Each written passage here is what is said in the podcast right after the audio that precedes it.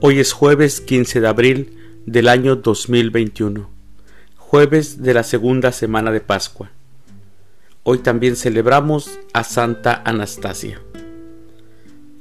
Las lecturas para la Santa Misa del día de hoy son, primer lectura, nosotros somos testigos de todo esto y también lo es el Espíritu Santo.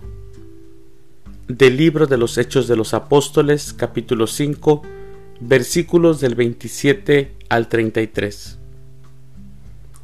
El Salmo responsorial del Salmo 33. Haz la prueba y verás qué bueno es el Señor. Aleluya. El Evangelio es de San Juan. Del Santo Evangelio según San Juan, capítulo 3, versículos del 31 al 36. El que viene de lo alto está por encima de todos, pero el que viene de la tierra pertenece a la tierra y habla de las cosas de la tierra. El que viene del cielo está por encima de todos, da testimonio de lo que ha visto y oído, pero nadie acepta su testimonio. El que acepta su testimonio certifica que Dios es veraz. Aquel a quien Dios envió habla las palabras de Dios, porque Dios le ha concedido sin medida su espíritu. El Padre ama a su Hijo y todo lo ha puesto en sus manos. El que cree en el Hijo tiene vida eterna. Pero el que es rebelde al Hijo no verá la vida, porque la cólera divina perdura en contra de él. Palabra del Señor. Gloria a ti, Señor Jesús.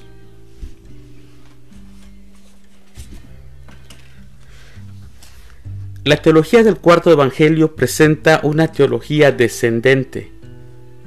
Lo que sabemos de Dios nos ha sido revelado por Él no es el hombre con su conocimiento, con su progreso, con sus virtudes, con sus talentos.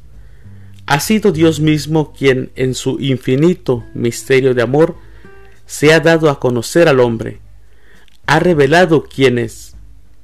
Pero si ya Dios había hablado en el pasado, se había manifestado con palabras y signos prodigiosos a lo largo de toda la historia de la salvación Ahora lo ha hecho con su propio Hijo. Ahora es Él quien directamente nos ha dado a conocer a Dios. El evangelista lo afirma cuando escribe, El Padre ama a su Hijo y todo lo ha puesto en sus manos. Así, el Hijo, que siempre ha estado en el seno del Padre, es quien con sus hechos y las palabras nos ha dado a conocer quién es Dios. Un Padre de amor, un Padre de ternura, un Padre de compasión, pero sobre todo un Padre de misericordia. No rechaza al mundo, más bien lo ama. El Padre ama a su Hijo y todo lo ha puesto en sus manos. Dios los bendiga.